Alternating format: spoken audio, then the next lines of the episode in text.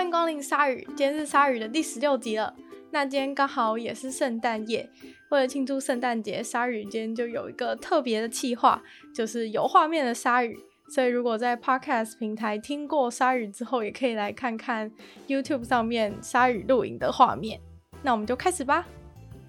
在美国加州通报了一起圣诞老人卡在空中的案件，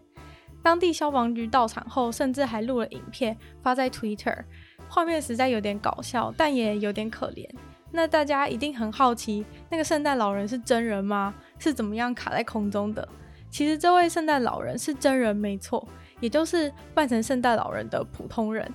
他好像是废话，但是应该应该没有人怀疑是真的圣诞老人吧？总之，他的飞行方式不是麋鹿拉着他坐的雪橇，而是他是坐滑翔翼的部分。所以大概是一不小心操作不慎，然后就卡在电线上面。惨的是他一卡就卡了一个小时，后来才被消防队员用云梯车救下来。打电话给消防队的是附近目击的邻居，邻居表示，当时候看到一个圣诞老人卡在电线上的时候，还以为自己在做梦，惊讶得说不出话来。不过好险，电线还蛮稳固的，不然消防队员来之前，圣诞老人应该就已经坠地受伤了。而且消防队员表示，当时电线并没有电流通过，所以圣诞老人最后是安全的下来了。那至于圣诞老人为什么要用滑翔翼飞行呢？这个则是因为这位圣诞老人想要给附近的邻居送糖果。分享圣诞节的快乐气氛，所以计划是在滑翔翼上面一边飞，然后一边是撒糖果到地上。只是不幸飞行失误了，也有邻居就是对他的行为赞誉有加，觉得他在充满痛苦的二零二零年，感谢有像他这样子的人，为了就是为了邻里付出，让即使是在隔离的人，也可以在自己家的院子里面捡到圣诞老人送的糖果。听起来真的是蛮有趣、热心的圣诞节计划，只是只希望他不要因为坠机一次就对滑翔翼有阴影，继续为大家散播快乐、散播爱吧。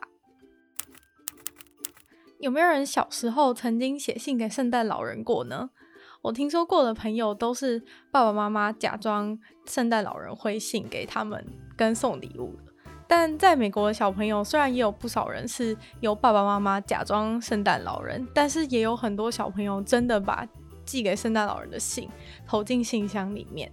原本我以为那个邮件应该就是会被邮局报废之类的，结果没想到美国的小朋友真的收得到来自圣诞老人的回信。这个故事呢，就要从十八世纪开始说起。当时美国的邮局还没有正式成立，所以小朋友们都会写好信以后，然后把信用火烧掉，因为他们觉得烧掉之后烟会往上飘，然后飘到天上之后，圣诞老人就会收到他们的信。但是到了二十世纪初，美国的邮局为了这件事情，就特别创立了 Operation Santa，让人假装成圣诞老人，然后回信给小朋友。刚开始的时候，这个特别服务只有纽约的小朋友才能够享有。到了一九一三年，全美国的小朋友都可以收到圣诞老人的回信。不过，在有这个服务之前，寄到北极或是寄给圣诞老人的信件，全部都被一个叫 Dead Letter Office 的单位给烧掉了。但也有当地的邮局人员舍不得这些小朋友的信件被烧掉。所以偷偷违法拆了寄给圣诞老人的信件，然后偷偷装成圣诞老人给小朋友回信。而这个 Operation Santa 的服务成立，其实也不是真的那么顺利。罗斯福在任期间的官员就针对这个问题，决定开放让个人或是民间组织接手回复小朋友信件的工作，但结果原本是好意，就竟然被控诉说那些写手的素质太差，乱回信件等等的。饱受批评，最后呢，只好邮局把这个辛苦的工作接回来做。只要有贴就是正确邮资的邮票，但是是写寄到北极或是寄给圣诞老人的信的话，邮局的人员就会给这些小朋友回信。而 Operation Santa 也就造就了一个圣诞老人协会的民间组织，他们也提供回信给小朋友的服务。更厉害的是，他们还想就是还让想送小朋友礼物的志愿者。可以参与这样的计划，让小朋友可以从传说中的圣诞老人那边真的收到礼物。但结果这个圣诞老人活动虽然听起来充满了小朋友的欢乐与志愿者的爱，在当时可以说是一个大成功，然后也造成了很大的冲轰动。可惜的是，在一九二八年，协会的创办人就被抓到盗用公款，于是这个红极一时的组织就这样解散了。而忙得要命的美国邮局又接回来这项容易变成犯罪的任务。从此，美国邮局除了会回信给小朋友之外，还会帮忙送志愿者提供的礼物给小朋友。那现在，光是纽约的邮局一年就会收到五十万封写给圣诞老人的信。而今年开始，纽约的邮局为了想要减轻负担，也开放小朋友寄 email 给圣诞老人。不过据说，因为信件的量实在是太大，所以其实并不是真的每个小朋友都可以收到圣诞老人的回信。那以上就是寄到北极给圣诞老人的信件都去哪里了的故事。对于圣诞节没有安排的人，可能觉得圣诞节就是很无聊，又是平凡的一天。不过好消息是，今年的圣诞节这一天，就算再怎么边缘，还有天上的星体可以陪伴你。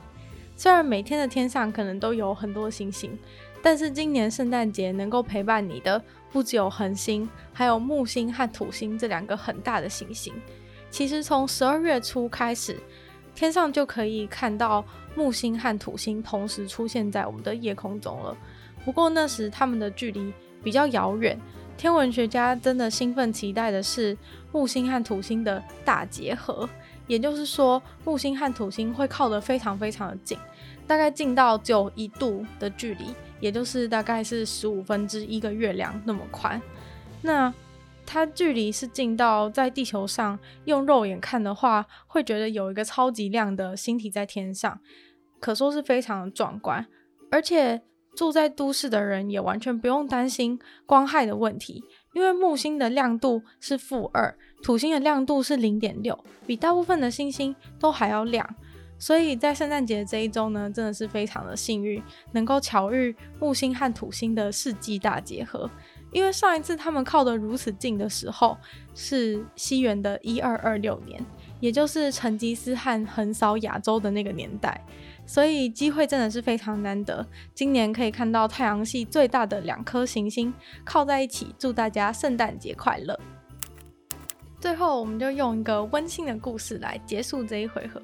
在美国的 Ohio 一家地中海餐厅，一位客人没有留下名字，给了五千六百美金的小费，说是送给这间餐厅全体员工的圣诞节礼物。餐厅的员工呢，总共有二十八位。所以一人就分到了两百美金，算是一个不小的数字。对于有些因为疫情收入减少，家中连圣诞树都无法买的员工而言，这个天上掉下来的礼物真的是雪中送炭。这间餐厅的老板也表示，餐厅二零一九年才开幕，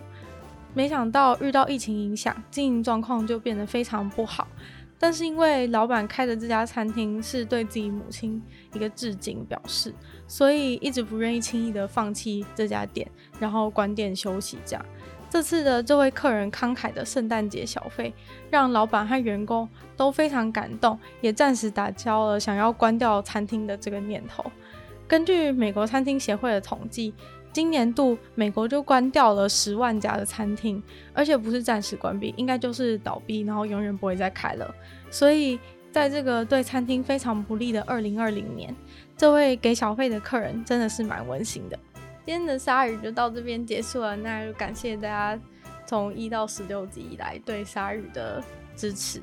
那也希望就是喜欢鲨鱼的朋友可以多多帮鲨鱼分享一下，就是可以分享给那些。想要得到一些新资讯，然后想要多了解一些世界上发生的事情，然后假装自己很有常识的人，每天只要一个礼拜三次，然后每天用十分钟的时间，就可以假装自己很有学问了，是不是很划算？那就祝大家就是在呃充满疫情的二零二零年，还是可以过一个快乐的圣诞节。如果因为就是怕感染的话，不敢出去的人，也可以在家里就是看看木星和土星，是不是也很棒？那就希望大家有空的话，可以到 Apple Podcast 帮鲨鱼给个星星，然后留下评论，还有时间的话，也可以看就听听女友的纯粹不理性批判的 podcast，或是到我的 YouTube 频道逛逛，按个订阅，然后追踪我的 IG，看看有什么好吃的东西。那今天的鲨语就到这边结束了，那就希望鲨鱼可以在每周的二四六顺利与大家相见。那我们就下次见喽，拜拜。